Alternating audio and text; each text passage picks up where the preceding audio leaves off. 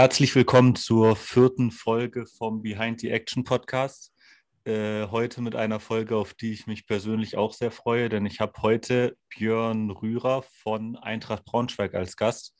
Äh, hallo Björn, freut mich, dass du dir die Zeit genommen hast. Äh, freut mich auch, dass das jetzt klappt. Wir haben es ja schon ein bisschen länger in Planung, sage ich mal. Ähm, dann kannst du dich ja am besten erstmal kurz vorstellen. Ja, guten Morgen auch von meiner Seite zu der Folge. Ähm, genau, erstmal zu mir, Björn Rührer. Bin jetzt 23 Jahre jung, ähm, bin seit zwei Jahren Torwartkoordinator bei Eintracht Braunschweig im Nachwuchs. Ähm, hatte dieses Jahr das Vergnügen, dass ich auch zeitweise bei den Profis als Torwarttrainer äh, agieren durfte. Ähm, bin zudem noch im pädagogischen Bereich bei uns tätig. Ja, und über meine fußballerische Laufbahn braucht man da relativ wenig sprechen. Da gibt es nicht ganz so viel. Ähm, deswegen ist spannend ist dann das, was ich jetzt aktuell als Trainer mache. Ah, dann fangen wir doch damit vielleicht mal kurz an. Wie bist du denn überhaupt zum, äh, zum Fußball gekommen und wie kam es dann auch später zum Job bei der Eintracht? Ähm, wie genau ich zum Fußball kam, weiß ich ehrlich gesagt gar nicht mehr. Das ist, liegt jetzt schon ein paar Jahre hinter mir. Ähm, aber ich glaube, lass mich lügen, ich habe, glaube ich, mit sechs Jahren angefangen, damals in Frankfurt am Main, ähm, einem ganz kleinen Verein, bin dann über verschiedene Umwege äh, bei Schweinfurt 05 gelandet, äh, 2013, nee, 2012. Ähm, bin dann im selben Jahr auch schon wieder direkt nach Jena gewechselt, ins Internat dort, zu Karl Zeiss Jena. Ähm, habe dann dort zweieinhalb Jahre gespielt. Ähm, ja, ein Jahr U17 Regionalliga, ein Jahr U17 Bundesliga, äh, bis ich dann irgendwann mal einen Anruf auf dem Display hatte und keine Ahnung, wer es war. Ähm, es war dann Eintracht Braunschweig. Ähm, und so bin ich dann nach Braunschweig gekommen, 2014 dann als Jungjahrgang in die U19 hier, habe auch dort direkt äh, gespielt. Ich glaube auch gar nicht so schlecht. Ähm, also zumindest so gut, dass ich im Jahr als Altjahrgang U19 schon fest in der U23 war äh, schon des Öfteren bei den Profis mittrainiert habe. Ähm, ja, wie es dann aber so oft ist im Fußball, eine blöde Aktion äh, verletzt. Infolge dieser Verletzung äh, fünf OPs äh, an einem Finger, wo ich dann irgendwann gesagt habe, okay, Schmerzmittel, die soll mich jetzt nicht mein Leben lang begleiten. Wenn ich noch ja. Fußball spielen will, dann ähm, mache ich da einen Cut. Parallel hat mir der damalige Torwartkoordinator und der Profi-Torwarttrainer äh, Möglichkeiten aufgezeigt, als Torwarttrainer anzufangen. Ähm, und so habe ich dann hier auch äh, in dem Bereich U12, U13, U14 meine ersten Schritte als Torwarttrainer gemacht. Okay, also war dir schon auch klar danach, dass du in dem Bereich, sage ich mal, weiterarbeiten möchtest? Ja, mir war das schon immer klar. Sobald ich keinen Fußball mehr spiele, selber, möchte ich auf jeden Fall ähm, Trainer werden. Okay, okay. Und den Job jetzt, den machst du schon seit wie vielen Jahren? Angefangen habe ich dann 2017. Ähm, genau, habe da angefangen dann mit U12, U13, U14. Bin dann in der kommenden Saison, das hat sich dann der, von der einen auf die andere Minute so ergeben, dass ich dann U14, U15 plus U19 bekommen habe. Äh, damals war ich selber erst 20, glaube ich. Äh, war natürlich am Anfang auch Bedenken gehabt, äh, 18-Jährige zu trainieren, mit denen ich selber noch trainiert habe als Torwart. Ähm, aber am Ende haben wir das dann alle ganz gut gemeistert. Ähm, und im Jahr darauf war ich dann auch schon äh, erste Jahr Torwartkoordinator in der Saison 1920 dann mit 21, glaube ich. Mhm. Ja. Okay. Und was sind genau deine Aufgaben? Also ich denke mal so Tor, die Planung von den Torhütern, sage ich mal. Wie viel in welcher Mannschaft, wer bleibt mit dabei, wer steigt eine Mannschaft auf, ab? Oder bist du auch dann noch mit dabei, was das, weiß nicht, die Entwicklung von einem Trainingsplan von, von den Torhütern angeht? Äh, da kannst du einfach mal ein bisschen über deine Aufgaben berichten. Ja, meine Aufgaben, ähm, die sind sehr vielfältig. Ähm, also ich gehe jetzt mal davon aus, dass wir von der normalen Zeit sprechen, ohne Corona, weil natürlich mhm. jetzt äh, durfte man nicht trainieren, da ist natürlich nicht ganz so viel. Äh, aber in der Regel ist natürlich ähm, dadurch, dass ich selber noch drei Mannschaften betreue als Torwarttrainer, U16, 17, 19 habe ich da natürlich auch immer einiges zu tun, aber äh, vom Ding her ist natürlich Kaderplanung, das heißt äh, Torhüter von der U12 bzw. vom Talentteam, das ist bei uns so die U11, äh, keine Mannschaft, die am Spielbetrieb teilnimmt, ähm, bis hoch zu U19 ähm, gucke ich natürlich, wo planen wir mit wie vielen Torhütern, wer wird übernommen. Ähm, manchmal muss man auch drüber sprechen, wer wird nicht übernommen. Das ist zwar, finde ich persönlich immer sehr schade, aber es ist nun mal im Fußball so. Ähm, dann die Trainingspläne von jedem einzelnen Torwart, äh, sprich ob U12 oder U19. Ähm, ab der U16 kriegt auch jeder Torwart jede Woche individuelle Trainingspläne. Das heißt, sie kriegen immer von mir am Sonntag ähm, äh, online Trainingspläne hochgeladen, ähm, anhand dessen die sich dann orientieren können, okay, was steht die Woche für mich persönlich an. Ähm, wo dann auch nach Rücksprache mit Physiotherapeuten etc. dann auch oftmals dann die Physiozeiten drinstehen, dass die auch einfach, weil ich versuche da den Jungs so viel wie möglich abzunehmen, weil sie einfach durch Schule immer wieder im Stress sind, wenn es wieder normal ist. Ähm, so haben sie dort zumindest eine geregelte Struktur. Dann ist ein ganz großes Thema ähm, Konzept, ähm, Trainingsphilosophie, ähm, wo auch jetzt aktuell gerade ganz großes Thema ist, weil wir uns da so ein Stück weit neu ausrichten. Ähm, einer, ja, nicht ganz neuen Idee, aber mit einem anderen Ansatz. Ähm, und da bin ich auch gerade ganz, ja, ganz viel daran, Studien zu lesen, ähm, dann das Ganze natürlich auch für uns umzuschreiben, so wie es auf Eintracht Braunschweig passt, weil man darf nicht vergessen, wir sind ähm, ein finanziell stark angeschlagener Zweitligist. Äh, da ist natürlich mhm. auch nicht immer so viel möglich. Ähm, dann klar, die, zum Beispiel jeden Montag mit den ganzen Cheftrainern Gespräche führen, wie war der Torhüter am Wochenende. Dann montags auch mit den Torwarttrainern Gespräche führen, wie war der Torwart am Wochenende, um einfach verschiedene Meinungsbilder zu haben. Wie Analyse meiner eigenen Torhüter. Ähm, Trainingsanalysen täglich, weil ich nehme jedes Spiel, äh, jedes Training auch mit Kamera auf ähm, Trainingsdokumentation für alle Torhüter. Ähm, ich habe bestimmt einiges vergessen. Aber ist doch dann, Aber, kann ich mir so vorstellen, bestimmt schwer, manchmal da den Überblick zu behalten, oder? Wenn du jetzt sagst, es geht von der U11 teilweise los bis hoch zur U19. Ja, also jetzt, haben wir jetzt keine Kamera hier mit dabei, aber wenn ich dir mein äh, Whiteboard zeigen würde, ähm, gestern fragte mich ein Trainerkollege, ob ich da auch noch den Überblick habe. Ähm, tatsächlich habe ich den, es sieht nicht so aus, aber ähm, da ist halt, ja, das ist fast die ganze Wand voll des Whiteboards, weil äh, Kaderplanung, aktuelle Kader, dann Konzept, äh, Wochenstruktur, äh, was ich dann noch auch noch jetzt seit diesem Jahr mit in die Wege geleitet habe. Wir haben ja ähm, ausgegliedert vom, von der Kapitalgesellschaft, haben wir ja noch den EV, ähm, die ja auch noch Mannschaften vor allem im unteren Bereich haben. Da habe ich mir jetzt zur Aufgabe gemacht, da eine Verknüpfung zu schaffen. Das heißt, dort werde ich jetzt auch nach und nach das Konzept aus dem NLZ natürlich in abgespeckter Form auch integrieren. Ähm, mhm. So dass dort, äh, wenn ich gucke, da sind auch nochmal neun Mannschaften äh, und dort will ich dann auch das Konzept mit entsprechenden Torwarttrainern und Torwarttrainerinnen ähm, integrieren. Ähm, also langweilig wird es mir über die Woche nicht. äh, jetzt vielleicht schon mal eine speziellere Frage. Wie sieht denn so ein Konzept aus oder was beachtet man, wenn man so ein Konzept er, äh, erstellt, ohne dass du da jetzt das Konzept nennen musst, was ihr bei der Eintracht äh, herstellt. Aber auf was muss man denn da achten, wenn man ein Konzept für die Torhüter erstellt oder entwickelt, besser gesagt? Ähm, da gibt es ja verschiedene Ansätze. Ich habe mich dafür entschieden, dass ich erstmal ähm, ein großes Anforderungsprofil erstelle. Ähm, sprich, ich habe mir alle Spiele unserer U17 Bundesliga angeschaut, ähm, also speziell den Torhüter, habe da jede einzelne Aktion, habe ich eine ähm, quantitative Analyse durchgeführt, geguckt, wo hat er welche Aktionen in welchen Bereichen, habe das dann mir statistisch aufgezeichnet. Dasselbe habe ich gemacht mit ähm, Torhütern von anderen Mannschaften, wo wir ja durch, durch die U17 Bundesliga Zugriff zu den Videos haben. Ähm, dann natürlich äh, die Analysen Champions League, WM habe ich da auch mit reingenommen. Und so habe ich dann geguckt, okay, was hat der Torhüter am meisten für Aktionen? Ähm, und daran orientiert sich auch das Konzept.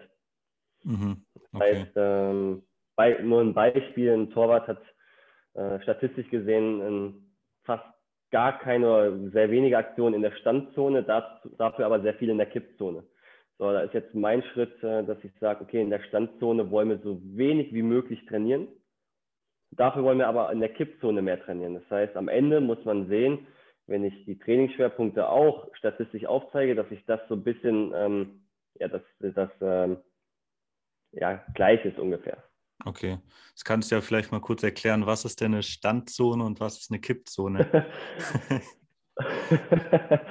das ist jetzt tatsächlich schwer nicht grafisch, aber das kriegen wir auch mit Worten hin. Ähm, die Standzone zieht sich von der äh, Grundlinie bis Schnittpunkt 5 Meter Ecke. Mhm. Die Kippzone von Schnittpunkt 5 Meter Ecke bis Schnittpunkt ähm, diesem Halbkreis am 16 Meter Raum. Dann okay. zwischen den beiden Schnittpunkten ist die Abdruktion und dann geht es wieder auf der Seite mit Kipp- und Standzone wieder zurück. Okay, okay. Also hat es einfach mit, äh, dient es einfach zur Beschreibung von Aktionen, sage ich mal.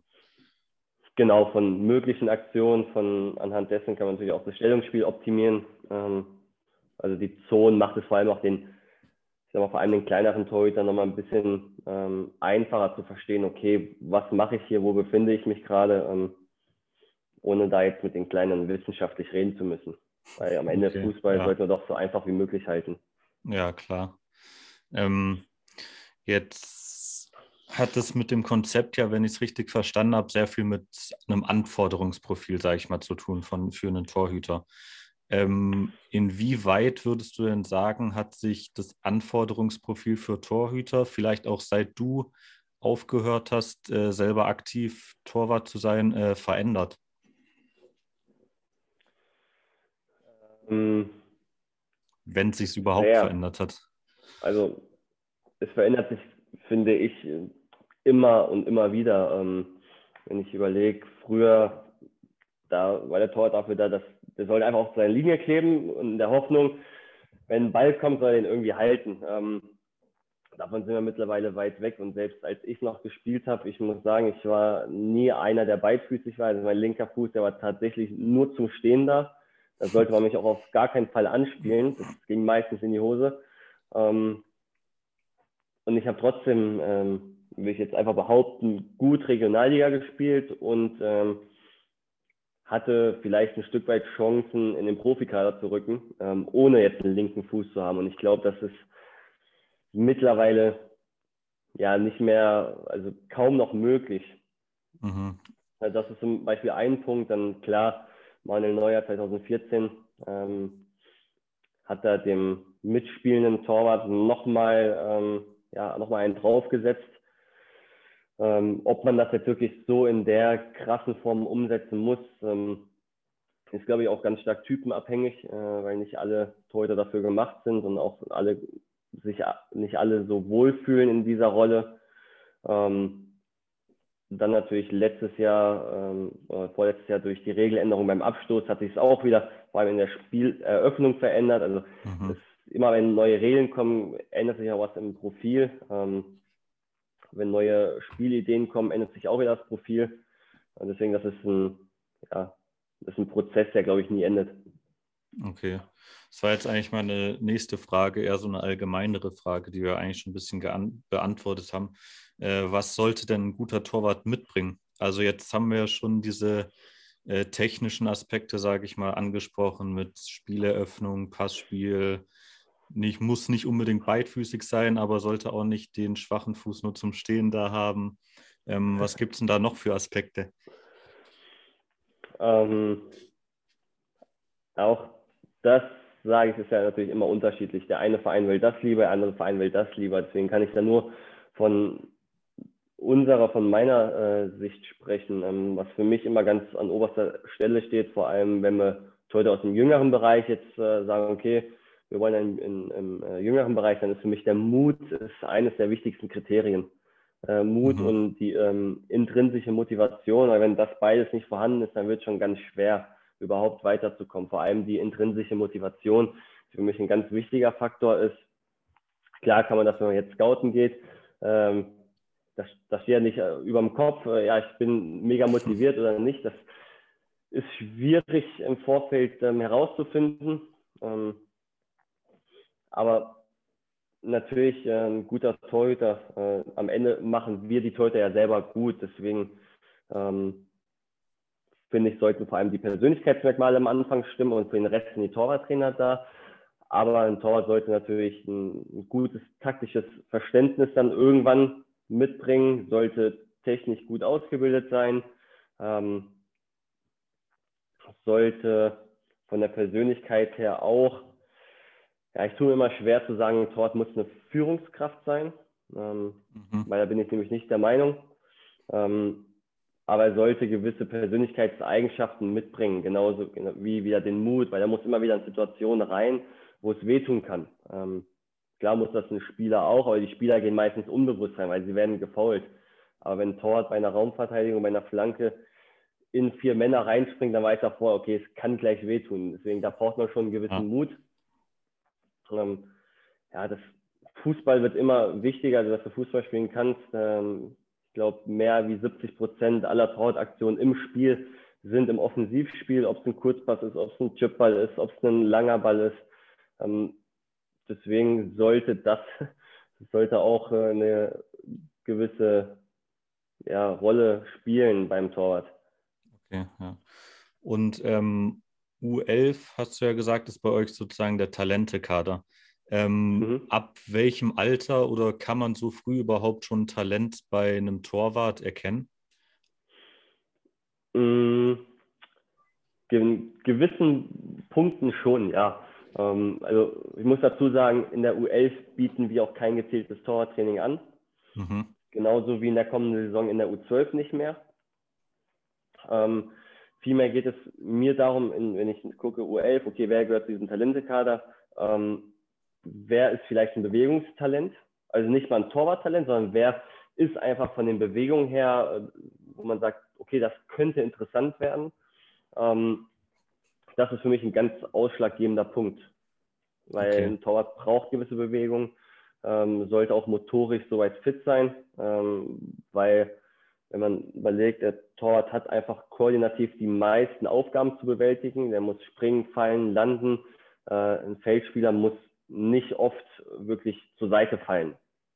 Außer ja. wird halt wirklich mal gefault. Aber sonst ist natürlich von den ko koordinativen Fähigkeiten ist so ein Torwart da schon sehr beansprucht.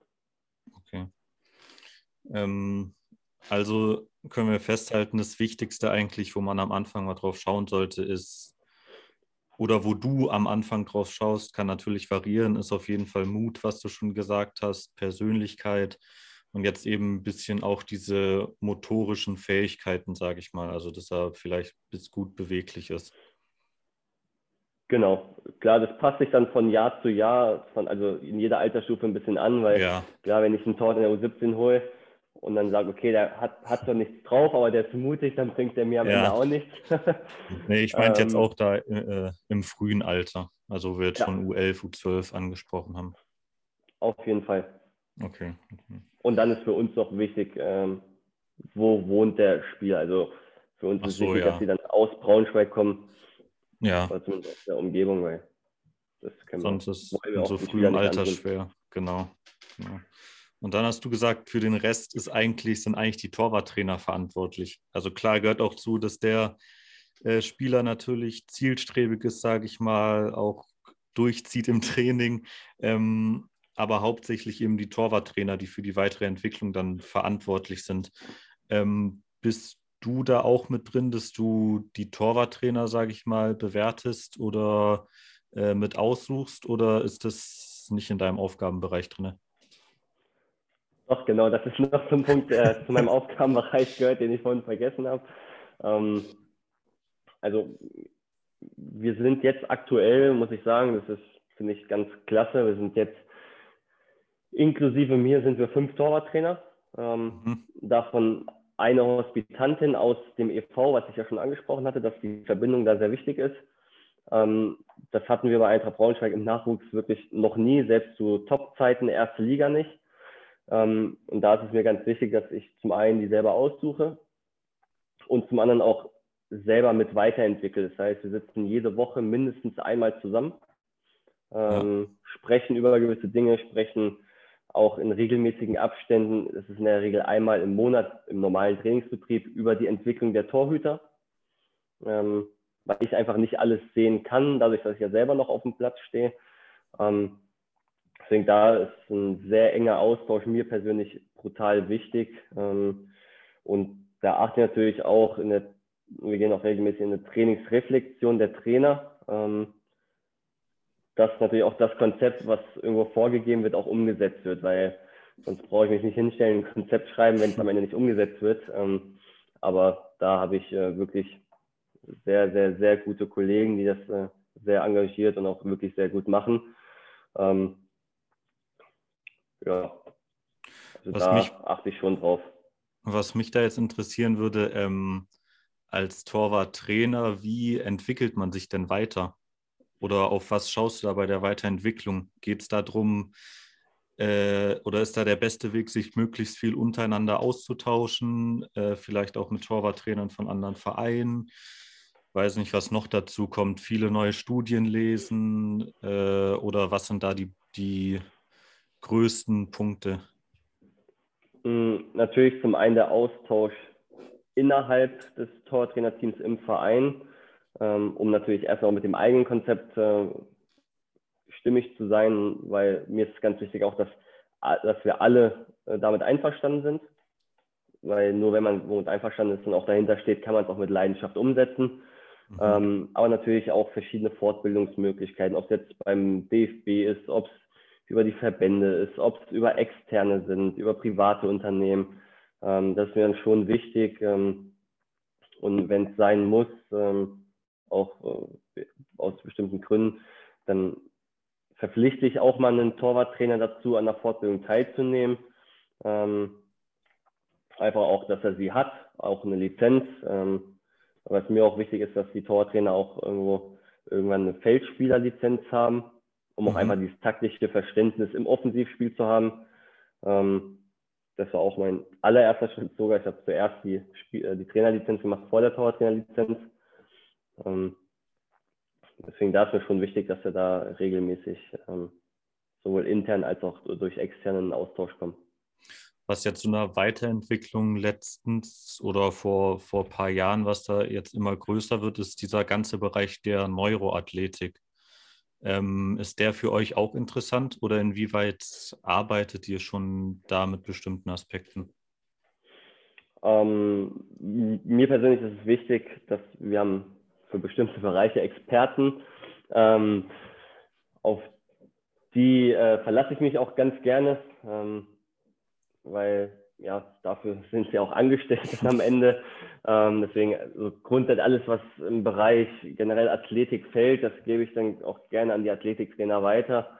Ähm, aber natürlich ist generell wächst das ja im Fußball deutlich, die ganzen neuronalen Verbindungen, kognitives Training. Ähm, es geht ja los bei Sehen, Wissen, Entscheiden, Handeln. Ist ja so das Handlungsbild von jeder Fußballaktion. Ähm, dadurch, dass ich ja selber auch äh, ausgebildeter Visualkognitionstrainer bin, ähm, ist das natürlich auch bei mir ein gewisses Thema. Aber ich sage auch, vor allem, da geht es ja auch um Spielintelligenz, um die am Ende noch weiter zu fördern, mit dem richtigen Trainingskonzept, sage ich, ähm, ist das schon zum, groß, zum großen Teil abgedeckt. Ja, okay. Weil das, äh, weil das bei normalen Torwartübungen, sage ich mal, teilweise schon mittrainiert wird? Ähm, also ich sag mal, ähm, wir trainieren, oder ich im Torbereich, die Mannschaften jetzt auch bald, ähm, nach, viel nach dem impliziten Lernen. Das heißt, dass mhm. wir wenig möglich vorgeben, viel in Spielformen, dass wir immer die gewissen Faktoren dabei haben. Wir brauchen die Umwelt der Spielform, das heißt, wir brauchen Linie, wir brauchen den spielnahen Raum, wir brauchen Mitspieler, wir brauchen Gegenspieler. Das heißt, alles das, was im Spiel auch stattfindet. Ähm, Ich hatte jetzt letztens einen Vortrag, da habe ich auch gesagt, ähm, Fußball durch Fußball mhm. oder das Spiel ist das beste Training. Weil, ich sag mal, wenn ich jetzt einem Torwart äh, fünf Volleys gebe und dann fünf Bälle flach rechts, die alle angesagt sind, sei klasse gemacht, hast du alle fünf gehalten. Äh, ja. Aber ich glaube, im Spiel steht kein Stimmer da und sagt, ja, pass auf, jetzt kommt der zweimal rechts unten, jetzt kannst du da mal dich mal auszeichnen. Und deswegen ist es, glaube ich, auch vor allem dadurch, ähm, wird die Spielintelligenz gefördert, indem man einfach viel in Spielform trainiert, auch als Torhüter, äh, um einfach immer wieder situativ handeln zu können. Und mhm. dadurch ist ja auch so ein bisschen das ganze neuronale Sehen, Wissen, Entscheiden, Handeln wird ja dadurch auch äh, schon meiner Meinung nach sehr stark gefördert. Ja. Was da vielleicht ganz gut zu passt, ich weiß nicht, ob dir was dir das was sagt, dieses differenzielle Lernen äh, mhm. von Wolfgang Schollhörn heißt der, glaube ich.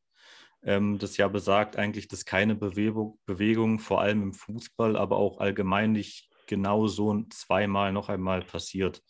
Äh, und das spricht ja dann eigentlich dem, was du gerade erzählt hast, äh, sehr stark zu, weil er ja auch davon absieht, Sachen immer, wie heißt das, repetitiv, repetitiv, äh, genau gleich zu trainieren auf jeden Fall. Ähm, also ja, genau wie du gesagt hast, nicht fünf oder zehn Volleys aufs, aufs Tor schießen, sondern lieber in der Spielform trainieren und dann kommen eh irgendwann Schüsse auf das Tor von Torwart. Dass äh, man dadurch eben besser die Spieler ausbildet und dass es eben darum geht, dass die Spieler selber Lösungsansätze finden. Weil das also ist da, glaube ich, der, der größte Punkt drin, dass ähm, die Spieler auf, ich sag mal, möglichst viele Situationen vorbereitet sollen, werden sollen. Und selbst wenn ihnen die Situation noch nicht bekannt ist, dass sie eben durch dieses Training, durch das differenzielle Lernen äh, gut und schnell in der Lage sind, dann äh, die beste oder eine gute Lösung zu finden. Definitiv, also würde ich äh, so unterschreiben. Ähm, also es gibt, also das ist, glaube ich, gar nicht möglich, dass es eine Aktion genau zweimal äh, gibt, äh, selbst wenn bei der einen Aktion wirklich nur der kleine Finger andere Position hat wie äh, bei der vorherigen Aktion, ist sie ja schon wieder anders. Ähm, ja. das, also ich glaube wirklich, es gibt keine Aktion zweimal. Ähm, deswegen ist ja dieses Wiederholungsprinzip, ich sag mal, es hat auf jeden Fall seine Daseinsberechtigung, weil man hat mhm. jahrelang auch so Top-Torhüter ausgebildet, das ist Fakt. Ähm, deswegen, ich glaube auch so die gesunde Mischung macht. Also ja, ja wir trainieren auch äh, in einem gewissen Zeitraum, der im Konzept vorgeschrieben ist, trainieren wir auch ähm, Technik oder auch in den normalen äh, Trainingseinheiten kommt auch Technik. Aber natürlich dann nicht nur stumpfes Techniktraining, sondern meistens dann auch versuchen dann trotzdem möglichst viele äh, Faktoren mit einfließen zu lassen. Klar ist dann wahrscheinlich Gegenspieler ist schwierig, Mitspieler wahrscheinlich auch, aber dass wir zumindest die Umweltfaktoren schaffen, ja. um ja. dann eine Technik zu erlernen. Ja, auf jeden Fall. Nee, ähm, also es ist ja auf jeden Fall auch wichtig, diese Techniken zu trainieren. Ich sage jetzt mal vor allem auch im frühen Alter muss den Kindern ja auch erstmal beigebracht werden, wie hechte ich mich überhaupt richtig, wie fange ich richtigen Ball ab, wie springe ich da richtig hoch. Äh, und das sind ja auch Sachen, die dann eher so über äh, Wiederholungstraining gehen, sage ich mal. Also zehnmal nach links schießen, zehnmal nach rechts, zehnmal eine hohe Flanke, die er abfangen muss, so nach dem Motto. Wobei ich sage, wenn man eine Spielform ähm, so kreiert, dass genau die Aktion, die man haben möchte, zum Beispiel, sagen wir mal Abdruck flach, ähm, U13, ähm, dass er eine Spielform so kreiert, dass der maximal viele Aktionen im Abdruck flach hat, mhm. ähm, dann findet der seinen eigenen Weg, seine eigene Technik, seine Individualität, wie er den Ball hält. Und da muss es, finde ich, Leitplanken geben. Zum einen, dass es nicht komplett falsch wird, also so, dass es, dass es ähm, dass die Verletzungsgefahr erhöht wird. Das ist ganz mhm. wichtig. Deswegen gibt es da Leitplanken. Und natürlich, dass er dann den Ball nicht auf einmal mit, mit der äh, Rückhand fängt, ja. äh, dass es dann trotzdem irgendwo in einem Rahmen ist. Ähm, deswegen bin ich ein großer Freund davon, die Kinder ähm, ihren eigenen Weg finden zu lassen und sie dabei zu begleiten, durch verschiedene äh, ähm, Reflexionen auch auf einen gewissen Weg zu bringen. Ah, okay. Also sagst du in, wenn wir jetzt das Beispiel hatten, U13, lieber anstatt, äh, dass der Torwarttrainer da hingeht und ihm 100 Bälle flach hinschießt, sagst du lieber, okay, wir machen jetzt eine, eine Spielform. Da können die Feld, äh, Feldspieler ja genauso gut ihre, ihre ganzen Sachen trainieren, aber die haben die Vorgabe, nur, nur flach aufs, aufs äh, Tor zu schießen. Bevor, bevor würdest du dann eher solche, solche Ansätze bevorzugen? Ja, also und ich sag mal, das ist ja nicht nur auch mit Mannschaftstraining, sondern auch im Torwarttraining, wenn wir, wenn, wenn wir da in der Gruppe vier Torhüter haben, dann machen wir auch so eine Spielform nur innerhalb der Torhüter. So, dann mhm. haben wir mhm. zwei, die im Tor stehen, zwei, die draußen. Die, die draußen sind, schulen automatisch ihre ähm, spielerischen Fähigkeiten. Ja. Und die zwei, die im Tor sind, dann das, den Abdruck flach. Und dann wird gewechselt und dann schulen die anderen die äh, spielerischen Fähigkeiten und die anderen den Abdruck flach. Und mhm. dann, sagen wir, nach der Spielform geht man dann immer eine kurze Reflexion, geht dann in eine Übungsform, wo dann das, was aufgefallen ist durch die Fragestellung, äh, was den Spielern auch selber aufgefallen ist, um das dann zu trainieren für einen kurzen Zeitraum und geht dann wieder in die identische Spielform, um das Erlernte direkt wieder anwenden zu können. Okay. Was ja auch so einen positiven Effekt hat, wenn die Jungs merken, oh geil, das, was ich gerade gelernt habe, konnte ich jetzt im nächsten Spiel direkt umsetzen. Ja, ja. Das ist ja auch auf jeden Fall wichtig, dass ähm, beim Training oder Coaching jetzt allgemein, sage ich mal, dass da möglichst schnell und auch in einem möglichst kurzen Zeitraum, nachdem die Übung ausgeführt wurde, dass man da Feedback gibt. Weil das dann irgendwie dieser, der so ein, ein optimaler Zeitraum, ich glaube, es sind so 10 bis 30 Sekunden gibt, in dem man dann, in dem das Feedback, sage ich mal, die größte, wie sagt man, in dem die Spieler das am besten aufnehmen können. Mhm. Ja, genau. Deshalb genau. ist ja auch bei das findet dann direkt danach statt. Genau. Das hat man, sieht man vielleicht manchmal bei Julian Nagelsmann oder so. Das machen, glaube ich, mittlerweile aber auch alle Trainer. Ähm, dass der in Hoffenheim zum Beispiel, in Leipzig hat das, glaube ich, auch, ja auch so eine riesen Leinwand neben dem Trainingsplatz hatte, ähm, dass man da eben immer direkt die Situation aufzeigen kann, um eben dieses, ob diese optimale Feedback-Struktur, sage ich mal, zu ermöglichen. Das könnten wir uns jetzt hier nicht leisten. Ja, aber so übers, übers, übers Wort klappt es ja auch ja. recht gut, meine ich. Das stimmt. Okay. Das stimmt. Äh, wenn wir jetzt mal vielleicht ein bisschen zum Torwarttraining kommen, wo wir ja gerade schon ein bisschen angerissen haben, ähm, gibt es so einen bestimmten Leitfaden, äh, sage ich mal, dass man sagt, die und die Sachen trainiere ich von U12 bis U13, die und die von U14 bis U16 und dann U17 bis U19 nochmal andere speziellere Sachen? Oder ist es eigentlich so, dass man über die Altersklassen hinweg alle Sachen gleichmäßig trainiert? Jetzt natürlich abgesehen davon, wenn ein Torwart eine deutliche Schwäche in einem Bereich hat, dann muss er die natürlich mehr trainieren, aber jetzt so grundsätzlich mal. Ähm, jein. ähm, also es gibt zum Beispiel, ähm, habe ich gesagt, im Bereich U12 bis U14 ähm, findet kein Hecht, Hechttraining statt. Also es darf nicht gehechtet, nicht gezielt gehechtet werden im Torwarttraining.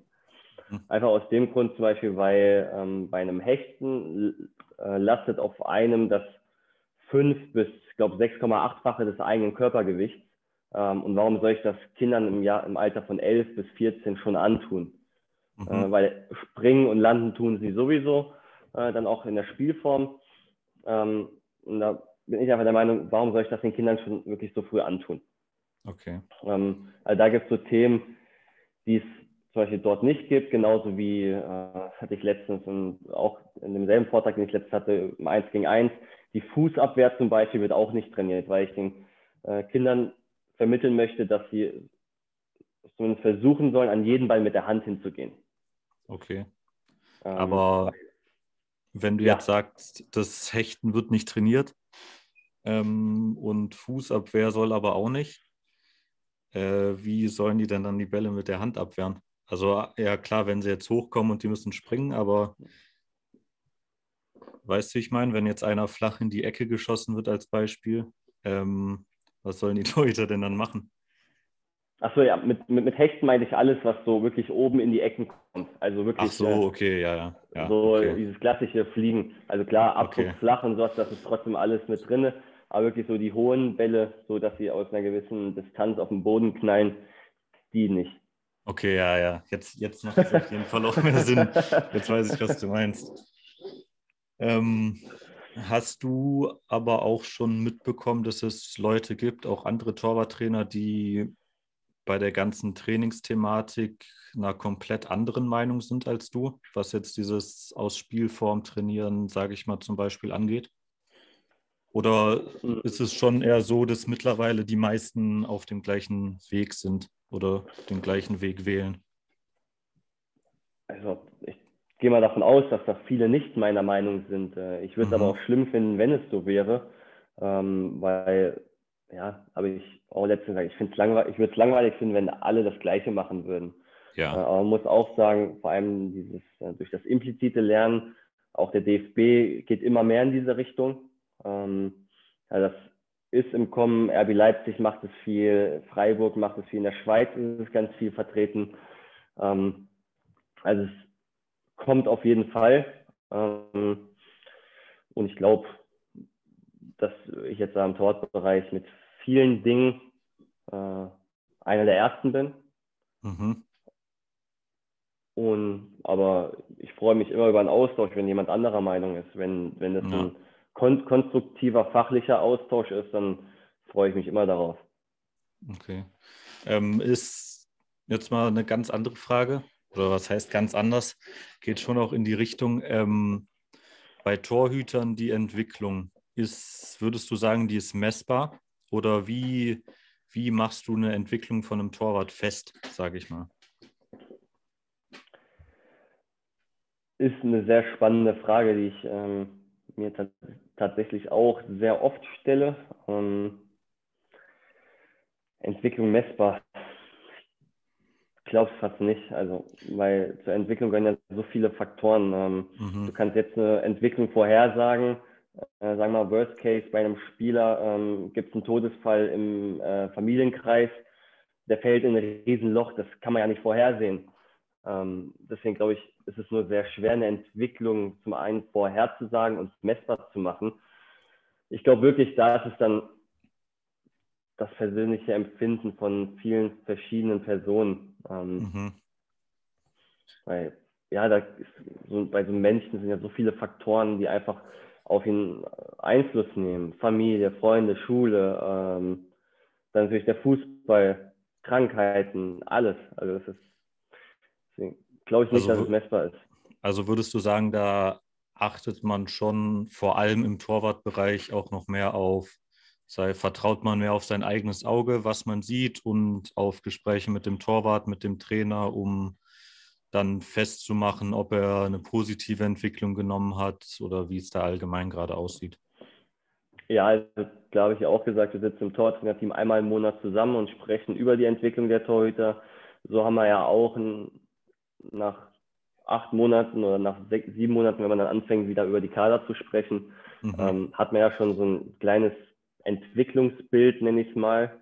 Äh, zudem haben wir viermal im Jahr so ähm, Einheiten, wo alle Torhüter bei allen Trainern trainieren in verschiedenen Gruppen, sodass jeder Trainer auch mal jeden Torwart gesehen hat. Mhm. Ähm, deswegen, genau, da hat man dann natürlich eine Absprache mit den Cheftrainern, die geben einem dann auch nochmal ähm, Input für dieses Entwicklungsbild und aufgrund dessen wird man dann natürlich eine Entscheidung treffen. Ähm, dann muss man natürlich gucken, was glaubt man, was der Spieler oder der Torwart noch für ein Potenzial hat. Ähm, jetzt hatte ich einen Torwart, wo wir alle einer Meinung waren, dass der an seinem Limit angekommen ist, dass da nicht mehr viel geht. Ähm, klar ist das dann für so einen Spieler schwer zu verstehen. Das äh, verstehe ich auch mega, weil wenn mir jemand damals gesagt hätte, du, wir glauben einfach, dein Potenzial ist ausgeschöpft, Ja, hätte ich gesagt, ja, wie kommt ihr darauf? ja, das, Äh, das aber wäre jetzt nämlich meine nächste Nicht Frage. messbar. Wo, woran äh, macht man das denn fest oder was sind so Indizien für dich oder beziehungsweise für euch dafür, dass ein Torwart jetzt im Jugendbereich ist das ja schon sehr früh in dem Alter an seinem Potenzial schon angekommen ist?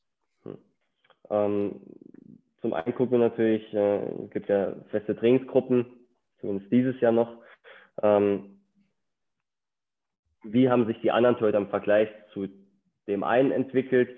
Ja, die hatten ja selbe Einheiten, die hatten denselben Inhalt etc. Ähm, und wenn wir da natürlich merken über Jahre, boah, da ist jetzt einfach verdammt wenig passiert. Mhm. Aber die anderen haben sich sehr gut entwickelt. Dann muss es ja irgendwann im Torwart liegen. Hätten sich jetzt alle Torhüter nicht gut entwickelt, dann liegt es ganz klar am Torwarttrainer. Dann ja. müsste ich mit dem Torwarttrainer das Gespräch führen, ob bei ihm das Potenzial ausgeschöpft ist. Ja. Ähm, aber wenn natürlich im Vergleich ähm, die anderen zwei sich mega entwickeln, nur der eine nicht, dann liegt es halt wirklich an dem einen. Und dann muss man gucken, okay, woran liegt es? Also mhm. in dem konkreten Beispiel, ich weiß gar nicht, wie viele Gespräche ich mit ihm, mit dem Torwarttrainer, mit der Familie äh, aus unterschiedlichsten Gründen hatte. Ja. Ähm, und tatsächlich sind wir am Ende alle gemeinsam, also ob sportlicher Leiter, Cheftrainer, Torwarttrainer oder Torwartkoordinator, wir sind alle zu demselben Entschluss gekommen. Und ich sage, wenn acht Augen äh, dasselbe gesehen haben, dann ist das dann doch relativ eindeutig. Aber okay. Entwicklung selber, glaube ich, ist nicht messbar. Ist genauso, oder auch Potenzial. Ich habe mir mal die Idee in den Kopf gesetzt, Potenzialanalysen zu entwickeln. Mhm. Ja, bis ich damit angefangen habe und gemerkt habe, ey, wie soll das denn funktionieren? ja, das ist schon, glaube ich, ein, ein sehr schwieriger Bereich, sage ich mal, wo es dann auch irgendwann oder relativ schnell auch ins Mathematische geht, sage ich mal, mit Algorithmus und alles, um da so ein Potenzial wirklich äh, zu bestimmen oder ein ungefähres, weil da müssen ja tausende von Szenarien durchgespielt werden, sage ich mal. Ja. Ähm, aber ist das was, wo du sagst, da willst du weiter dranbleiben oder ist es eher was, ähm, wo du auf die bisherigen Arbeitsweisen, sage ich mal, die ihr habt mit Austausch, jeder Trainer sieht mal jeden Torwart, ähm, persönliche Gespräche, dass du jetzt erstmal schon doch lieber auf, auf der Weise beruhst? Ähm, klar bleibe ich an dem Thema dran, weil ich das auch sehr spannend finde. Ähm, aber ich glaube, ich werde für immer, aber es ist schlimm, es ist eigentlich schwierig, wenn man sagt für immer, weil man weiß nie, was passiert. Aber aktuell bin ich von dem Weg selber überzeugt, ähm, in den persönlichen Austausch zu gehen, ähm, sowohl mit Spielern als auch klar im Elternbereich dann mehr mit den Spielern, im jüngeren Bereich dann mit Spielern und Eltern, ähm, um da einfach äh, ja, maximal viel auch über diese Menschen kennenzulernen und dann auch aufgrund mhm. dessen zu verstehen, okay, warum passiert folgende oder diese und diese Handlung. Ja. Ähm, was mich auch noch interessiert, wie läuft es denn mit der Kaderplanung bei euch bei den Torhütern? Also sagt ihr, wir versuchen wir nehmen jedes Jahr in die U11, sage ich mal, unsere neuen Spieler auf und versuchen es, die dann von so hoch zu entwickeln, dass die im besten Fall bis hoch zu U19, U23 irgendwann dann Profikader äh, kommen? Oder seid ihr auch ständig, sage ich mal, auf der Suche bei anderen Vereinen, jetzt in den jüngeren Jahrgängen, in der Umgebung, in den älteren, vielleicht auch ein bisschen weiter weg nach äh, neuen Torhütern, falls natürlich Bedarf besteht? Ähm, also es wäre gelogen, wenn ich jetzt sage, wir schauen nach neuen Torhütern. ähm, aber klar, das Ziel ist es, dass ähm, Torhüter so lange wie möglich im Verein sind. Ähm, und ich finde, da sind wir auch auf einem sehr guten Weg. Also wenn ich gucke jetzt, klar, alles überhalb der U15, ähm, seit wann die Torhüter hier sind. Wir haben einen, der ist jetzt gerade in seinem achten Jahr. Dann haben wir ganz viele, die in dem vierten Jahr hier sind, fünftes Jahr, mhm. sechstes Jahr. Ähm, und das spricht ja schon für eine gute Durchlässigkeit, aber natürlich ähm, ist das nicht alles. Man muss auch gucken, okay, weil es bringt am Ende nicht, weil wir eine hohe, hohe, Durchlässigkeit haben, aber die Spieler es eigentlich nicht verdient hätten, weil sie ja. nicht gut genug ja. sind. Deswegen, klar, halt halte ich mit meinen Kollegen auch immer Ausschau nach neuen Torhütern. Gucken mhm. immer, was gibt es aktuell und vor allem in der Region. Also äh, wäre kein Corona. Ich bin eigentlich jedes Wochenende nach unseren eigenen Spielen noch irgendwo auf den Sportplätzen unterwegs, gucke mir die Spiele an. Ähm, viele Torhüter, man kriegt auch Empfehlungen, man kriegt Bewerbungen. Ähm, also da gucke ich natürlich schon immer, was da möglich ist, um die Torhüter auch nach oben durchzubringen. Jetzt der eine, der jetzt im achten Jahr bei uns ist, der ist jetzt gerade fest bei den Profis als dritter Torwart, mhm. nachdem der eigentliche dritte Torwart äh, spontan nach Südafrika gegangen ist, ähm, ist der jetzt äh, fest oben bei den Profis. Mhm. Ähm, letztes Jahr hatten wir zwei U17-Torhüter mal im Training bei den Profis. Ähm, also das spricht dann schon auch irgendwo für die Arbeit, glaube ich. Ja. Ähm, und es, da ist es mir ganz wichtig, dass wir da möglichst große oder gute Anbindung nach oben haben. Okay. Jetzt sind andere Vereine natürlich auch auf der Suche nach Torhütern. Ähm, ist es euch oder wie oft ist es schon passiert, ähm, das, wo du jetzt sagst, ah, scheiße, da ist uns jetzt ein richtig guter Torwart äh, von einem anderen Verein abgeworben worden, sage ich mal? Die, seitdem ich in der Rolle als Koordinator bin, gar nicht.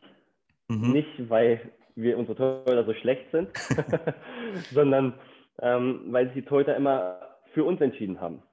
Ja. Ähm, also ich glaube sogar, das war noch als kein äh, Koordinator war, aber Torwart von mir damals in der U15 hatte eine Anfrage von einem sehr guten Verein äh, hier aus der Region, äh, hat sie aber hat direkt gesagt, nee, ich bleibe lieber bei Braunschweig, hier gefällt das passt. Äh, genauso ist es jetzt bei einem Torwart bei uns auch, der jetzt schon mehrfach äh, von dem Verein direkt kontaktiert wurde, äh, aber klipp und klar gesagt hat, äh, nee, ich mhm. will in Braunschweig bleiben. Da bei so einer Entscheidung für oder gegen einen Verein, da ist doch, sind ja mehrere Faktoren wichtig. Zum einen, wie du gesagt hast, äh, wie gefällt es einem, also das Umfeld, wie ist das Verhältnis in der Mannschaft mit den Trainern, äh, bei den Torhütern mit dir jetzt auch. Ähm, aber was ja auch noch wichtig ist, ist, dass man den Torhüter eine Art Plan vorlegt, könnte ich mir vorstellen. Also den, man muss ihnen ja auch eine Perspektive bieten, sage ich mal. Ähm, ist es da nicht schwierig? Ich weiß jetzt nicht, wie viele Torhüter ihr pro Mannschaft habt, aber ist es da nicht schwierig, äh, jedem Torhüter eine gute Perspektive zu bieten?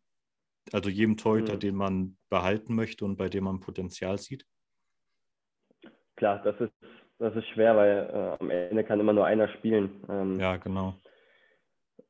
Also ich bin ein großer Freund von, oder wir im Torwarttrainer-Team ähm, legen sehr viel Wert auf zum einen Persönlichkeit und auf mhm. Vertrauen ähm, und auf Ehrlichkeit. Also wenn, ich habe jetzt auch einen Torwart gehabt, ähm, der hat gesagt, ähm, wir übernehmen dich für nächstes Jahr auf jeden Fall, aber es wird verdammt schwer für dich, dass du spielst. Ja. Der ist jetzt aus der U14, in die U, kommt in die U15. Ähm, das dann in der U14 ist noch so, dass die Spielzeit gerecht aufgeteilt wird auf alle Torhüter. Ähm, habe ich so gesagt, ab der U15 weißt du, da haben wir eine klare Nummer 1. Und es wird für dich schwer. Natürlich ja. wollen wir mit dir weiterhin arbeiten, auch versuchen, dein Potenzial noch weiter auszuschöpfen. Wir wollen dich weiterentwickeln. Aber es kann sein, dass du sehr wenig spielst. Also das ist mir dann auch sehr wichtig, dass wir da schon mhm. auch den Weg, das ist ja auch ein Weg, den aufzeigen, ja. auch wenn er für den Spieler in dem Moment vielleicht nicht schön ist. Aber es kommt ja dann, also es kommt ja dann auch immer auf den Spieler selber drauf an, wie der das aufnimmt. Ich denke mal, da gibt es dann bestimmt welche, die, die sich denken, okay, dann trainiere ich jetzt halt so hart nach dem Motto, dass ich da irgendwann die Nummer eins bin oder gebe mein Bestes, um das zu erreichen. Ähm, oder es gibt bestimmt auch welche, die dann sagen, ah, da bin ich mir jetzt nicht ganz so sicher, vielleicht suche ich mir dann lieber einen Verein, der vielleicht in der Jugendabteilung nicht ganz so gut ist oder auf einem selben Niveau, bei dem ich aber Spielzeit bekommen würde. Und ich muss sagen, ich würde beides toll finden. Ja. Zum einen, wenn die Spieler sagen, hey, mir egal, ich beiß mich da durch. Oder zum anderen, ja, nee, ich will spielen. Ähm, da würde ich den Verein gerne wechseln. Also ich würde den Spieler auch unterstützen, einen ja. guten Verein zu finden, weil ist ja kein schlechter Tor oder kein schlechter Mensch. Der hat ja trotzdem gewisse Fähigkeiten, um bei einem guten Verein zu spielen. Ja. Ist ja auch Unsinn, da dann irgendwie den Torhütern, sage ich mal, den Weg zu verbauen oder so, wenn die mit, mit einem vielleicht nicht einer Meinung sind oder wenn die bei dem Weg, den man mit denen gehen will, nicht mitgehen will mehr nicht mitgehen wollen. Ja, so. ja definitiv. Also deswegen, also über das Jahr ähm, führe ich persönlich mit meinen Torhütern auch äh, so Zielvereinbarungsgespräch, auch wenn es, finde ich, ist kein cooler Name für so ein Gespräch, ähm, wo äh, viele werden jetzt sagen, hä, was hat das noch mit NLZ zu tun, mit Fußball, wo es für mich persönlich gar nicht um Fußball geht.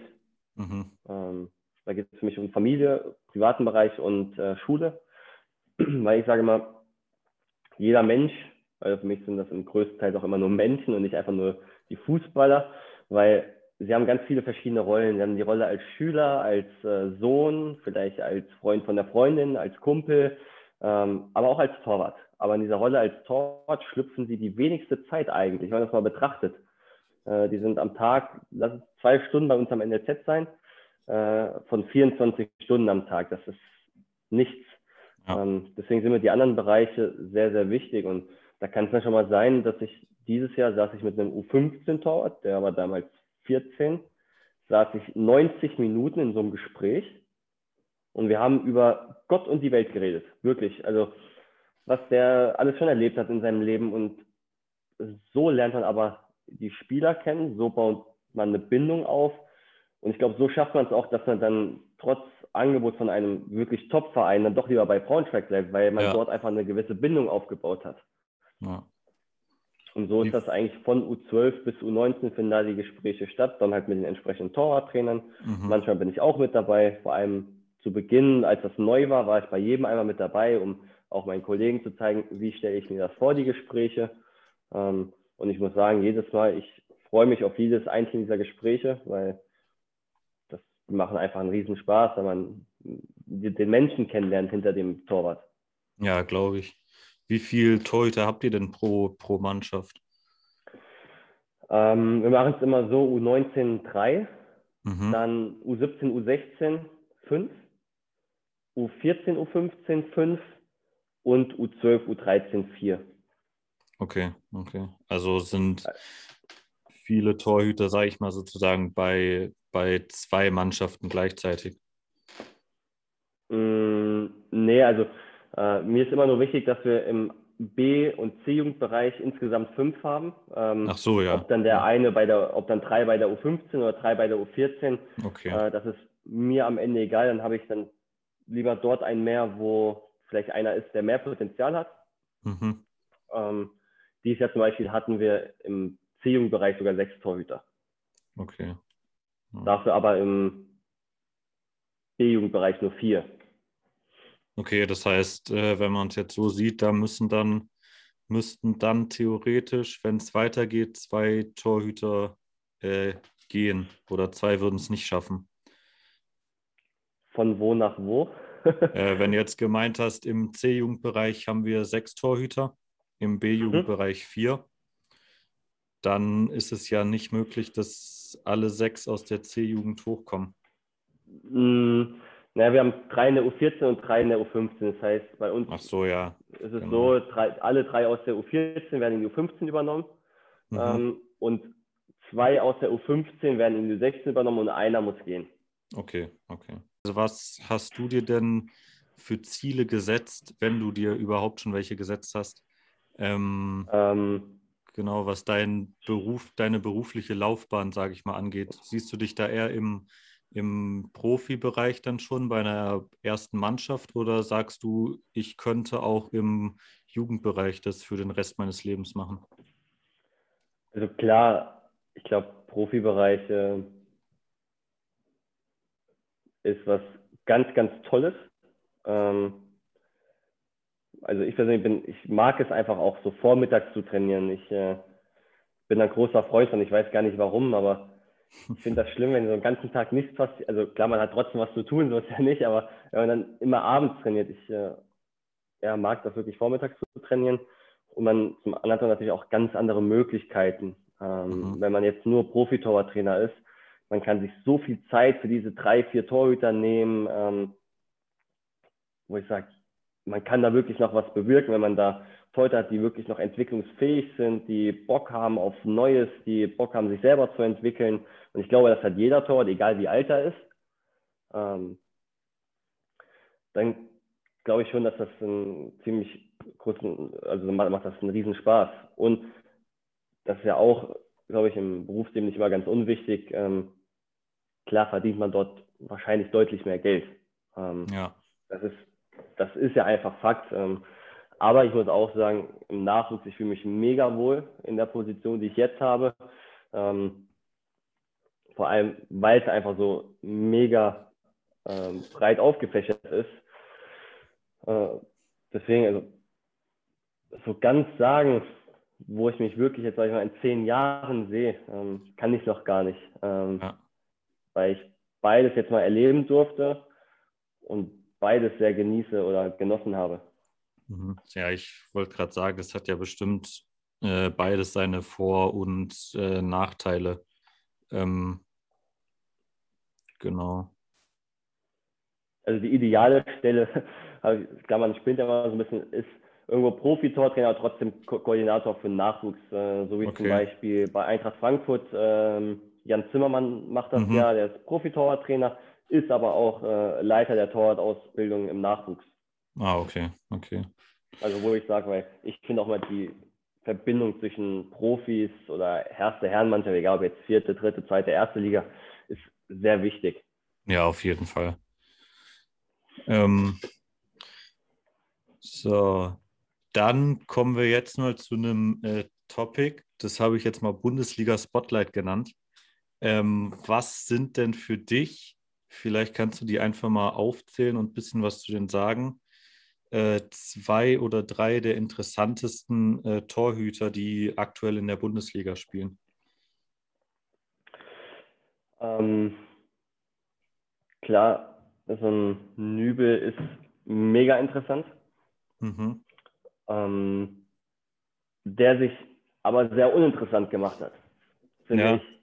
Ähm, ich glaube, es gibt nicht viele, wenn man so jetzt auch die Medien verfolgt, das ist jetzt gerade auch wieder Thema, die den Wechsel zum FC Bayern verstanden haben. Also klar, aus persönlicher Sicht kann ich sagen, hey, geil, klar, wer, wer spielt nicht gerne für den besten Verein oder für den ja, europaweit besten Verein, weil sonst gewinnt er nicht die Champions League. Äh, wer ist da nicht gerne dabei? Aber ich glaube, vor allem im jungen Alter ist die Spielpraxis äh, immens wichtig.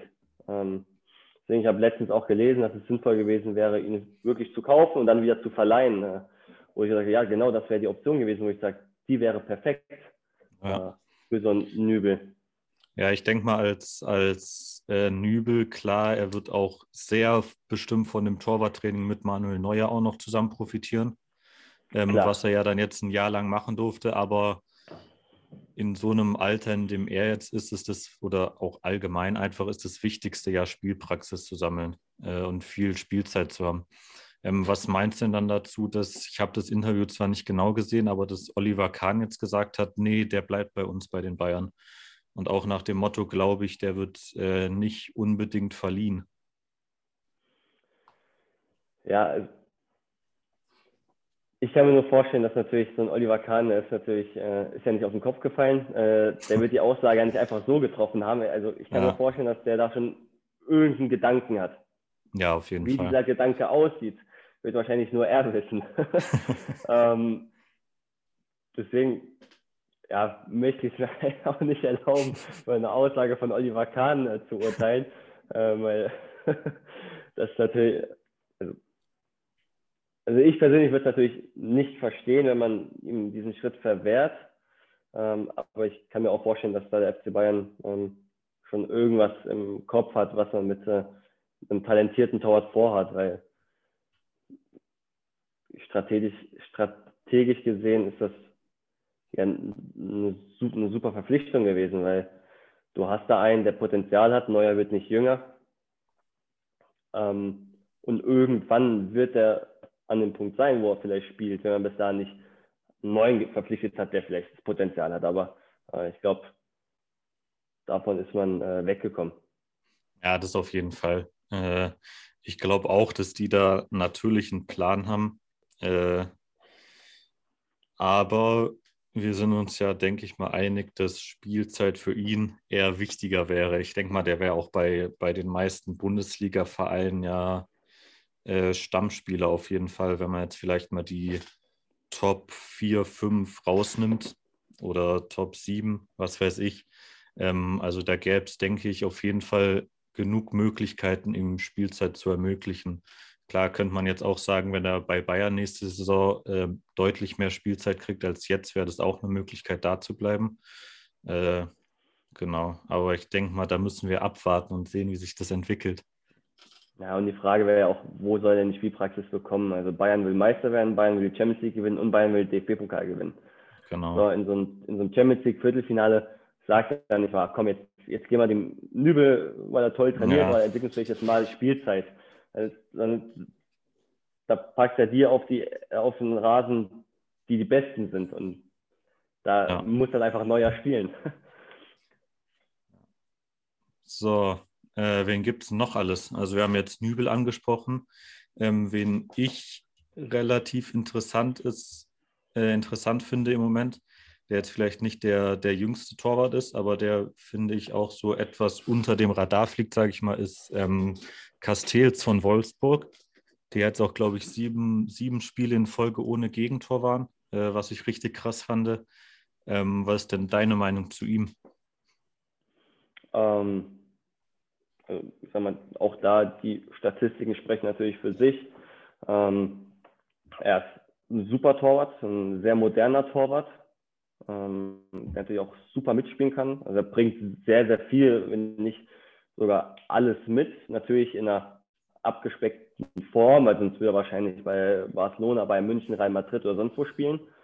Ähm, also ich glaube, da hat Wolfsburg wirklich ein ähm, einen sehr guten Fang gemacht. Ich weiß gar nicht, wann sie den geholt haben. Ähm, Von Hoffenheim damals. Ist halt ein sehr, stimmt. Glaube ich. Ähm, ist halt ein sehr, sehr, sehr kompletter Torwart. Ja. Und das ähm, zeigt dann auch am Ende die Statistiken. Mhm, auf jeden Fall. Äh, beschäftigst du dich oft so mit äh, Statistiken von Torhütern? Oder äh, allgemein jetzt mit den Torhütern aus der Bundesliga, von den Nationalmannschaften? Wahrscheinlich ja schon, wenn du vorhin auch gesagt hast, dass du dir bei der bei dem Konzept, wo die Torhüter auch Spiele nicht nur aus der U17, U19 Bundesliga anschaust, sondern auch aus dem äh, Profibereich viel? Ähm, ich muss ehrlich sagen, bedingt. Ähm, mhm. Weil ich natürlich sehr viel wirklich versuche, intern zu schauen auf die Torhüter. Ähm, aber natürlich, ich gucke genauso wie wahrscheinlich 80 Prozent äh, der Leute, gucke ich mir auch die Bundesligaspiele an, äh, gucke mir da auch die Torwartaktion an. Ähm, oder auch wenn ein DFB-Lehrgang ist, gucke ich auch, ah, wer ist von wo dabei, ähm, war ja schon mal irgendwo dabei. Ähm, aber da ist natürlich vor allem, wenn die nicht in unserer U17-Liga spielen, ist es verdammt schwer, solche an Videomaterial zu kommen. Ja. Klar, es gibt bei DFB TV gibt es immer diese alle Spiele, alle Tore von den Bundesligen, aber da siehst du ja nicht die, ähm, die wichtigen Szenen eines Torhüters. Mhm. Äh, deswegen ist es vor allem im Nachwuchs schwierig, äh, andere Torhüter anzuschauen, außer jetzt in der eigenen Liga. Ich hatte ja erzählt, ich hatte auch ein Anforderungsprofil von einem anderen Torwart gemacht. Da hatte ich mhm. zum Beispiel das äh, von dem Torwart von Hertha BSC Berlin genommen. Den habe ich mir da seine vier Spiele angeguckt, habe das analysiert, habe anhand dessen ein äh, Profil erstellt. Ähm, sowas mache ich dann schon sehr gerne und auch ist meiner Meinung nach auch sehr wichtig, um zu gucken, ähm, was für Anforderungen sind in welchen Altersklassen wirklich relevant. Okay. Ähm, dann kommen wir vielleicht nochmal zu einem interessanten Torwart aus der zweiten Liga. Wer ist denn da für dich aktuell der, äh, der Beste? Außer jetzt äh, euer Stammtorwart. das wäre jetzt der erste gewesen, den ich jetzt gesagt hätte. Oh ja, da fragst du mich jetzt was. Ähm, weil da muss ich ehrlich zugeben, in der zweiten Liga habe ich da gar nicht so den Überblick. Mhm. Weil da bin ich auch ganz ehrlich, da gucke ich nur auf Eintracht. Ähm, ja. Weil ich sonst äh, ja, sonst bin ich auch immer am Wochenende unterwegs, gucke mir unsere eigenen Spieler an und dann gucke ich mir noch die erste Liga an, um dadurch das Top-Niveau zu sehen und halt äh, unsere Spiele unserer Profis. Aber sonst, da bin ich dann wirklich so ein, ja, so ein typischer Fußballgucker, da gucke ich mir lieber die Highlights okay. an. ja, kann ich auf jeden Fall verstehen. Ähm, eine Sache wollte ich jetzt noch fragen. Genau, am, am Sonntag hat ja Köln gegen Bremen gespielt. Weiß nicht, ob du da auch die Highlights von gesehen hast. Nee, davon äh, habe ich noch äh, okay. gar nichts gesehen. Weil da war jetzt, finde ich jetzt deine Meinung eigentlich recht, recht interessant zu. Der kannst du ja gleich vielleicht mal schnell anschauen. Ähm, der Ausgleich, den Köln erzielt hat, da gab es so eine strittige Situation mit dem Torwart und da war eben die Frage, ob äh, der Stürmer von Köln da den Torwart behindert hat. Äh, vielleicht kannst du da ja mal kurz deine, deine Einschätzung zu sagen. Ähm, ja, wenn du mir kurz ein paar Sekunden gibst, ja. ich habe jetzt gerade parallel ähm, angemacht. Ja, gerne. Ähm, also der, der Trainer von Bremen meinte natürlich, er behindert ihn ganz klar. Ähm, aber so die meisten Experten auch und Schiedsrichter-Experten äh, meinen, dass das eher regulär war, das Tor.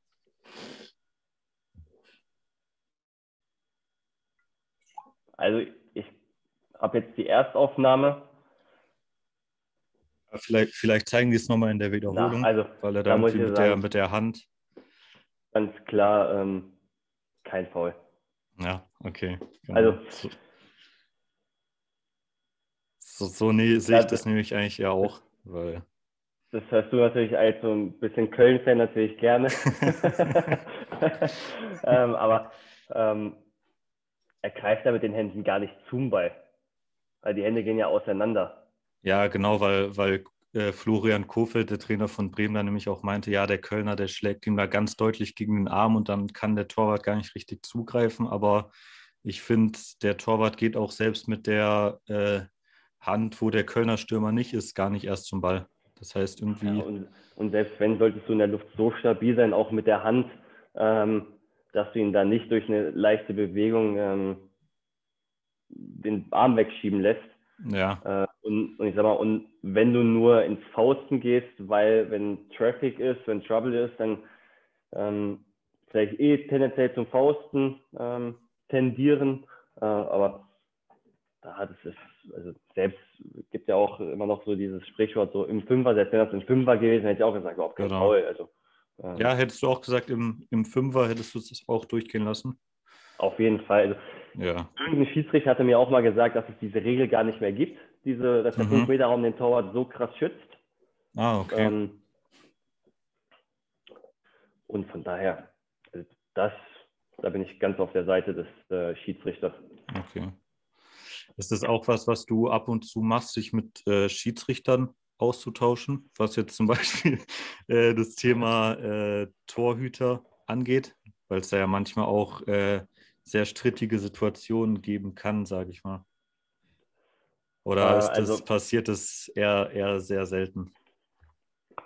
Also es gibt bei mir immer zwei Phasen des Austauschs mit den Schiedsrichtern. Mhm. Es gibt den Austausch vor und nach dem Spiel und es gibt den Austausch im Spiel.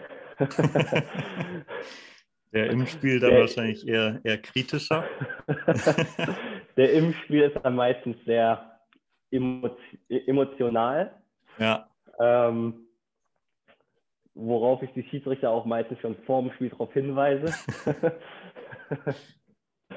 ähm, war das, war das äh, als, du bei, als du bei den Profis warst, auch so? Da hat man natürlich versucht, sich ähm, sehr stark zusammenzureißen, aber ich ja. sag mal, das ist ja was, was ja nicht künstlich ist, sondern ist ja einfach in einem drinne und da kann man sich manchmal, klar sollte man es vor allem im Nachwuchs, sondern das Vorbild, ähm, und es ist auch schon deutlich besser geworden bei mir. aber ich meine, das gehört ja auch irgendwie dazu im Fußball, wenn man mal ehrlich ist. Ja, aber auch so, ich, ähm, vor allem nach dem Spiel bin ich schon auch einer, der mit den Schiedsrichtern dann auch, egal was im Spiel auch passiert ist, äh, auch in den Austausch gehe und frage, hey, warum habt ihr das so entschieden? Ähm, ich habe das vielleicht ein bisschen anders gesehen. Äh, ist die Regel da verändert? Ähm, also mir ist da der Austausch mit den Schiedsrichtern schon sehr wichtig, weil am Ende äh, tun die dann vielleicht auch strittige Situationen entscheiden und ich verstehe dann gerne auch, warum man so entscheidet. Ja, ja. verständlich auf jeden Fall. Äh, und jetzt äh, geht es ja bei euch, hast du mir schon erzählt, bevor wir die Aufnahme gestartet haben, ähm, mit dem Training wieder ein bisschen los.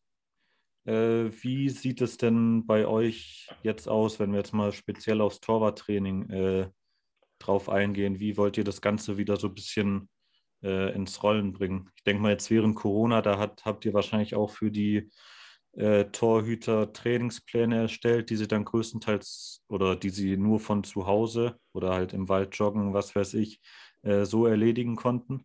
Ähm, genau, da kannst du ja vielleicht mal kurz was zu erzählen, während der, was, was da so euer Ansatz war während der Corona-Situation und wie ihr das jetzt in Angriff nehmen wollt, den Neustart, sage ich mal.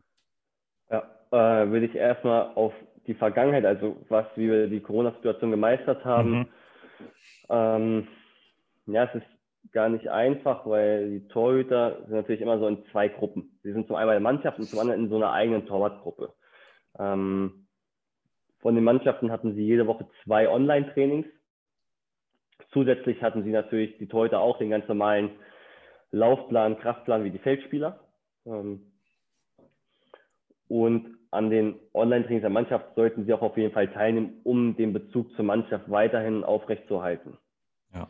Ähm, meistens haben wir dann eine Einheit online zusätzlich angeboten, allerdings jetzt nicht mit speziellen Übungen, sondern einfach, ähm, da war es uns wichtig, verschiedene andere Dinge zu machen. Zum Beispiel im Bereich U12, U13 in der Trainingsgruppe war es mir mal ganz wichtig, dass man vielleicht auch online ähm, irgendwie Stadtland Fluss spielt, UNO spielt, ja. Ähm, einfach auch so ein bisschen Spaßfaktor wieder reinzubringen, um in der Gruppe gemeinsam Spaß zu haben. Ähm, oder man hat geguckt, ähm, das hatte ich mit meiner Gruppe gemacht, die, jeder hatte eine Szene aus der Bundesliga, die sollte er analysieren und anhand dessen eine Übungsform oder Trainingsform kreieren. Ähm, also äh, was wir auch hatten, wir hatten Gruppenarbeiten, wo Alters unspezifisch waren. Das heißt, ein U12-Tor war mit einem U14 und einem U19-Tor zum Beispiel in der Gruppe. Und dazu sollten sie dann auch verschiedene Themen im Torwartbereich ausarbeiten, haben sie dann vor, vorgestellt, vor allem äh, per Videokonferenz. Ähm, also da war es uns einfach wichtig, ähm, sehr breit aufgefächert zu sein in, mhm. im Rahmen der Angebote. Da würde ich jetzt mal kurz einhaken wollen. Ähm, inwiefern versucht ihr denn auch den Austausch zwischen äh, allen euren Torhütern zu pflegen. Also jetzt auch von der U12 bis hoch zu U19. Ist, äh, ist das ähm, etwas, was ihr jetzt eher nur während der Corona-Phase gemacht habt oder ist das schon auch was, was ihr davor auch schon versucht habt äh, zu machen? Es ist ganzjährig Thema. Ähm, seitdem ich jetzt wieder, seitdem ich Torkoordinator bin, gibt es jährlich einen Torwarttag, wo alle Torhüter mhm. zusammenkommen. Ähm, werden verschiedene Dinge besprochen. Natürlich werden erstmal alle vorgestellt, organisatorische Dinge erklärt. Auch da finden dann so im großen Rahmen Gruppenarbeiten statt über verschiedene Themen. Dann gibt es ein gemeinsames Mittagessen. Dann geht man gemeinsam auf den Platz, ähm, um da den ersten Kontakt herzustellen. Und im Rahmen des Torwarttages werden auch immer Patenschaften vorgestellt. Das heißt, okay. jeder Torwart ab der U16 ist Pate für einen Kind, äh, für ein Kind, für einen Spieler, Torwart, Kind, wie auch immer, äh, von U12 bis U15. So, okay. dass man dort einen direkten Ansprechpartner hat. Und natürlich ja. dann den Austausch innerhalb des Torwartteams äh, fördert und fordert. Okay, ja. Das macht auf jeden Fall Sinn. Das kann sich ja eigentlich auch äh, nur positiv auswirken, oder? Auf, ja. auf die ja. Entwicklung, auf das, äh, sag ich mal, im Team denken äh, und auch auf die, bestimmt auf die ja, so persönlichen Eigenschaften, die das alles angeht, vielleicht auch noch Motivation und was da alles mit reinspielt? Ja, also das, das Projekt der Partnerschaften ist für mich da auch eine wirklich eine Herzensangelegenheit, äh, weil ich das einfach unfassbar wichtig finde. Zum einen die Älteren auch lernen, okay, ich habe eine Vorbildfunktion, mhm. ähm, ich muss meiner Verantwortung bewusst werden. Ähm, da schaut zumindest dieser eine, schaut, auf, schaut zu mir auf. Ähm, und auf der anderen Seite haben aber auch die kleineren oder jüngeren Torhüter immer die Möglichkeit, jemanden, der in derselben Situation war, nach zu bestimmten Dingen zu fragen, hey, wie hast du das damals gemacht, als du in, mein, in meinem Alter warst? Hattest du ähnliche Situationen? Was hast, wie kannst du ähm, und klar, auch da gibt es Phasen, wo weniger Kontakt zwischen den Torhütern stattfindet. Dann gibt es wieder Phasen, wo mehr Kontakt stattfindet. Ähm, also mir ist halt wichtig, dass es nicht, nichts Gezwungenes ist. Ja, auf jeden Fall. Äh, und wie sieht es denn dann jetzt aus mit äh, dem Restart? Genauso hatte ich es auch genannt. Also, also das Torwarttrainer-Meeting am Freitag unter dem Motto Restart 2021. ähm, also es ist ja, wir müssen uns ja auch streng an die Verordnung halten. Äh, also die Torhüter der U12, U13, U14 dürfen in ihren Trainingsgruppen trainieren. Mhm. Ähm, in den festen Trainingsgruppen natürlich. Ähm, und alles ab U15 äh, findet dann, weil da natürlich die Verordnung das so sagt, im Individualsport maximal fünf Personen aus zwei Haushalten, äh, findet dann im 1 zu 1 Training statt. Ähm, Finde okay. ich für den Anfang auch sehr gut, weil natürlich wir hätten jetzt am Anfang nicht anfangen können mit torspezifischen Spielformen, nachdem sie vier ja. Monate nichts gemacht haben, was das betrifft. Ähm, deswegen finde ich das, jetzt geht es dann tatsächlich mal wirklich nur um reines Techniktraining, um einfach wieder Abläufe kennenzulernen. Äh, ich hoffe nicht, dass wir dem einen noch zeigen müssen, jetzt wie man die Handschuhe anzieht. Ich hoffe, das können sie noch. ähm, aber da geht es jetzt wirklich mal wieder um Abläufe kennenlernen, äh, Ballgewöhnung, Bodengewöhnung, um da halt, dass sich da keiner verletzt. Okay, ja. Gut, dann denke ich, sind wir jetzt am Ende angekommen. Äh, ich glaube, wir hatten ein echt gutes Gespräch. Mir hat auf jeden Fall sehr viel Spaß gemacht. Ähm, ich denke auch für Mir die, ich denke auch für die Zuhörer war da, war da sehr viel Spannendes dabei. Ähm, wenn ihr noch Fragen habt, könnt ihr mir gerne schreiben, entweder über Instagram unter behind-the-action-podcast ähm, oder über LinkedIn wäre ich auch noch erreichbar äh, unter Yannick Zeringer oder per äh, E-Mail an Behind the Action Podcast, alles zusammen, äh, at gmail.com. Äh, genau, falls ihr noch Fragen an Björn habt, könnt ihr die auch gerne erst an mich stellen oder äh, ich weiß nicht, vielleicht auch an dich direkt. Bist ja auch auf äh, LinkedIn erreichbar. Genau, ich bin ja äh, auch bei LinkedIn. Genau. Ja. Da eigentlich könnt ihr die Fragen hinstellen, genau. Ähm, über Feedback freue ich mich eigentlich immer, sei es positives, aber auch über negatives. Äh, solange es konstruktive Kritik ist, gerne. Äh, genau, dann danke Björn. Hat mich sehr gefreut. Äh, vielleicht, wenn es tausende Rückfragen gibt, äh, machen wir doch mal eine Folge. Äh, genau, vielen Dank. Sehr gerne.